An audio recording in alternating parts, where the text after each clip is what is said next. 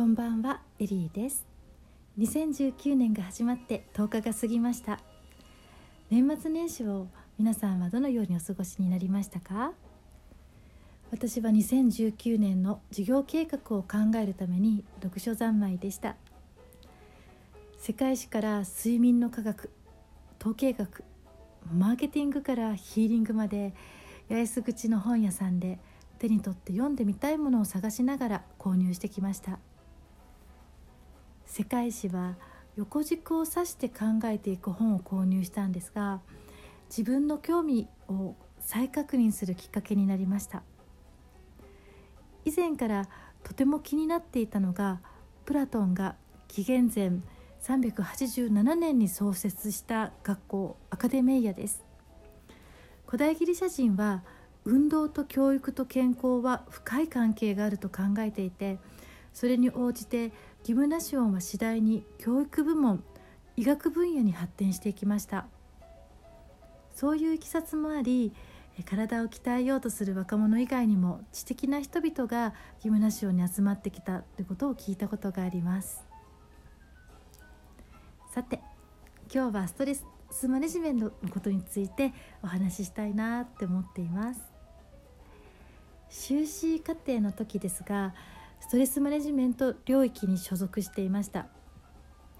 システマティックにまとめられた水上先生の特攻を3年連続参加し毎回ワクワクしたものでした。水上先生は本当に人格者でとっても尊敬しています。そして物事の捉え方にいつも学ばさせていただいています。ではそもそもストレスって何なんでしょう？ストレスといってもいろいろあります。最近いろいろあってという時は例えば人間関係などの要因が降りかかっています。最近ストレスを感じるんだよね。という時は眠れないなど原因があって反応がある状態なんですよね。それはストレスストレスフルだったね。とかなると出来事をストレスと認識しています。同じ出来事があっても物の見方やその時の健康状態によって出来事の捉え方って変わってしまうんですよね。またその状況をストレスと感じるか感じないかということも重要です。そこでストレスをご自分でマネジメントすることが重要になってきます。どうしたらストレスを感じなくなるんだろう、えその前に皆さんのストレス具合を客観視できるストレス度セルフチェックという40問のチェックリストが厚生労働省から出ているのでご紹介します。https. スラッシュスラッシュ www.jes.ne.jp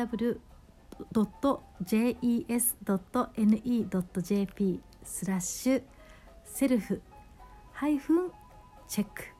ハイフンストレスドット。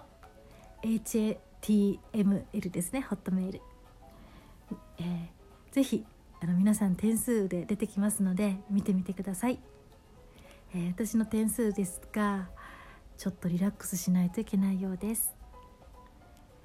そこで今日は、えー、ラジオエクササイズとしてストレスを和らげる呼吸法それではベッドに横たわって始めていきましょうか。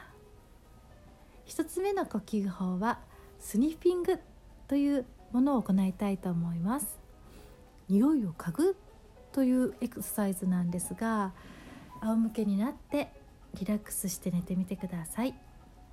そのまま、えー、鼻から息をというふうに一度嗅いでみてください。少し、はい、あの強めに嗅いでもいいです。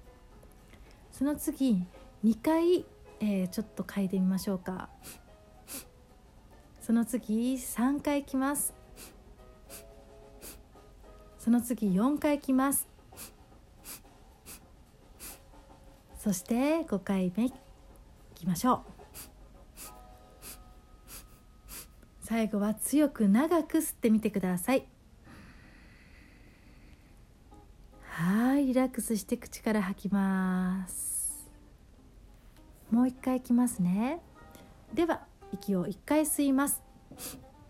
2回。3回。4回。5回。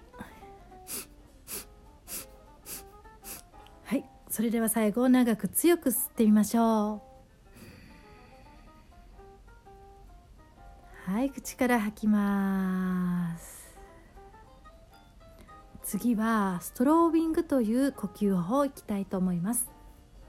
口をすぼめていただいてお腹の奥から吐く感じなんですが口をすぼめてストローをこう、えー、加えているような感じでではいきますよ。息を吸って吐いていきましょう。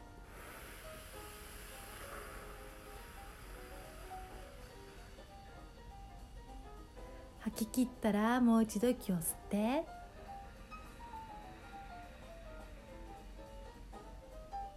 細く長くお腹の奥から吐きましょう。口をすぼめてどうぞ。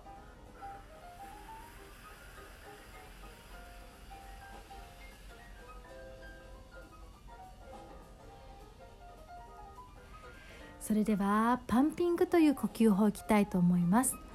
これはお腹を膨らませてへっこませてというのを続けていきます。それでは息を吸ってお腹を膨らませて。吐いてお腹をへこませます。そのへこましたところからキープして息を吸ってもっと奥までへこませましょう。吐いて。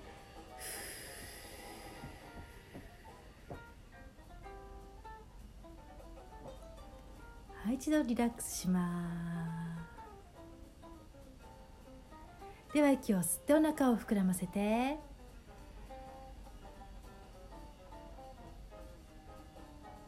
吐きながらお腹をへこめていきましょう。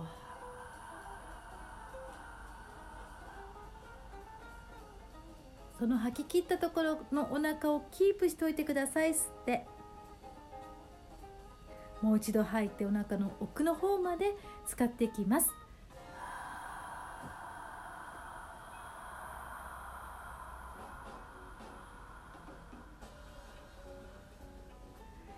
はい自然な呼吸に戻してみてください。お疲れ様でした。ちょっとした呼吸法ですが少しリラックスできるといいなと思います。次回はさらに心のケアをご一緒に行いたいですね。いつでも遊びに来てくださいね。それでは今日もハッピー。明日ももっと弾ける笑顔になりますように。エリーでした。See you!